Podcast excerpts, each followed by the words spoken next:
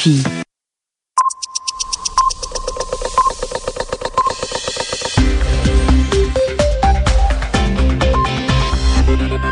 écoutez RFI, 23h à Paris, 21h en temps universel. Sylvie Berruet. Et c'est votre journal en français facile présenté avec Anne Souhaitemont. Bonsoir Anne. Bonsoir Sylvie, bonsoir à tous.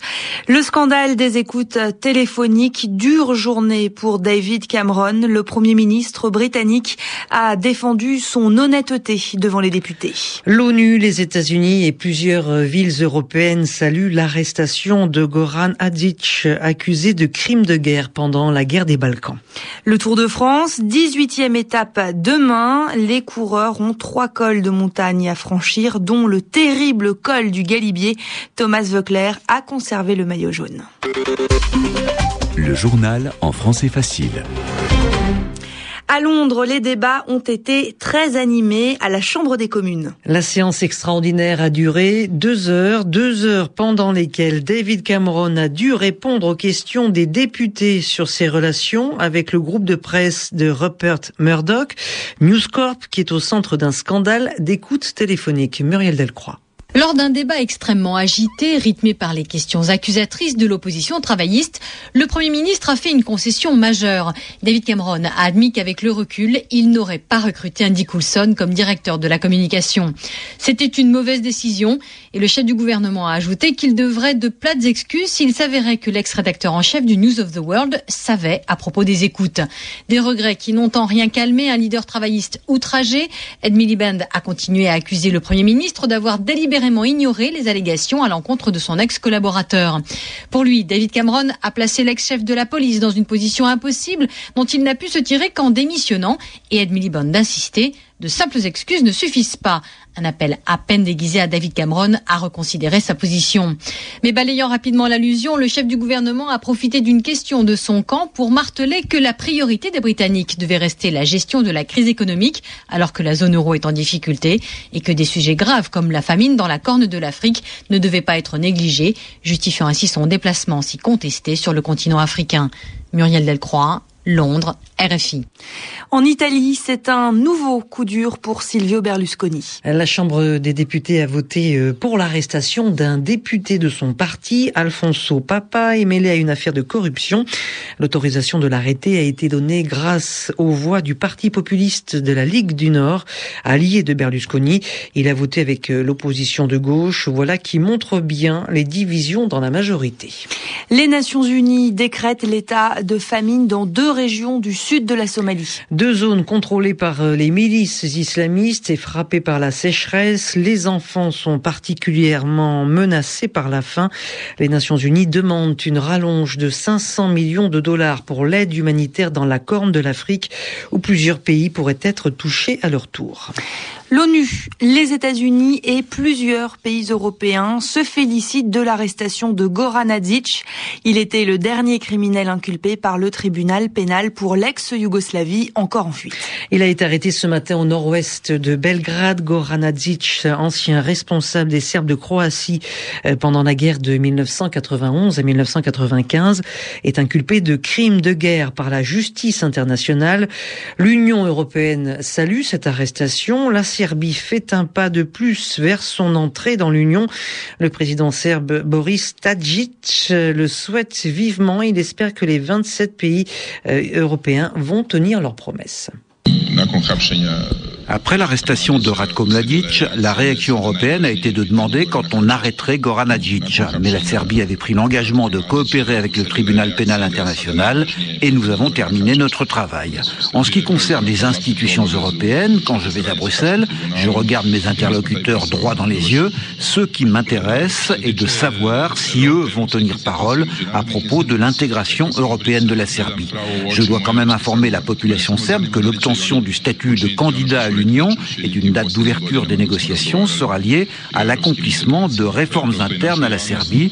Je pense que nous pouvons obtenir de bons résultats d'ici à la mi-septembre, mais ce sont les chefs d'État au final qui décideront en décembre. Euh, le président serbe Boris Tadic au micro de Laurent Rouillet pour la haut-commissaire des Nations Unies aux droits de l'homme. Euh, cette arrestation est un message fort envoyé à ceux qui commettent des violations des droits humains. En Russie, un ancien dirigeant du groupe nucléaire Rosatom a été arrêté. Yevgeny Evstratov est soupçonné d'avoir détourné près de 3 millions d'euros. Il encourt 10 ans de prison pour escroquerie. En Libye, les attaques menées par les rebelles s'intensifient dans l'est du pays, vers Brega. Les troupes du colonel Kadhafi ont reculé et dans leur retraite, les soldats ont déposé des mines antipersonnelles sur la route, retardant la progression des rebelles. Et au plan euh, Nicolas Sarkozy, le président français, a reçu ce matin les commandants rebelles de la ville de Misrata, Charles Tidrac.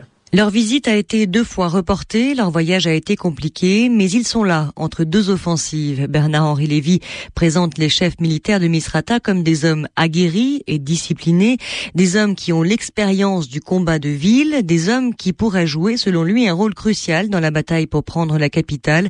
Pour l'écrivain, Misrata est la clé de Tripoli. Le colonel Betman, lui, reconnaît qu'il manque quelques moyens, des armes, des munitions. Sans donner de détails sur la quantité et le type d'armes nécessaires.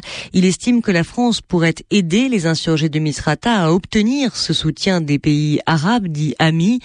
Quant au représentant du Conseil national de transition de Misrata, Souleymane Fortia, il estime qu'avec un peu d'aide, les révolutionnaires pourraient être à Tripoli en quelques jours, en coordination avec les combattants engagés sur les autres fronts, celui de Brega à l'est et celui du Djebel Nefoussa au sud-ouest. Selon ces insurgés de Misrata, les opposants au régime sont nombreux à Tripoli Tripoli, très nombreux, et ils les attendent. Charles Tidrac sur RFI et dans l'ouest, les loyalistes continuent de bombarder les positions rebelles autour de Zliten. Le Tour de France, Thomas Voeckler a conservé son maillot jaune après la 17e étape entre Gap et Pinerolo, c'est en Italie. Mais il a eu très peur en ratant un virage dans la descente de la côte de Pramartino. L'étape a été remportée par le Norvégien Edvald Boasson-Hagen devant le Néerlandais Mollema. 18e étape demain, les coureurs ont trois cols de montagnes à franchir, dont celui du Galibier, connu pour être difficile. C'est lui l'inventeur des pochettes de disques illustrés. Le graphiste américain Alex Steinweiss est mort en Floride à l'âge de 84 ans. Il avait eu l'idée de dessiner sur les pochettes de disques pour les décorer et pendant 30 ans, il a signé près d'un millier de pochettes de musique. C'est la fin de ce journal en français facile. Merci à vous de nous être fidèles. Euh, merci Anne Souhaitement qui le présente avec moi. Bonne soirée. On vous retrouvera demain toujours avec le même plaisir pour paraphraser un célèbre confrère de cette antenne. Et vous nous écoutez à Séoul où il est 6 heures passées de 7 minutes. Le rendez-vous de Wall Street. Et nous allons à New York prendre des nouvelles de la bourse avec Pierre-Yves Dugas.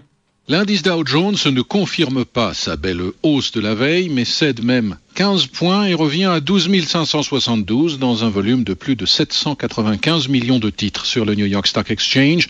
L'indice du marché Nasdaq abandonne 12 points et revient lui à 2814.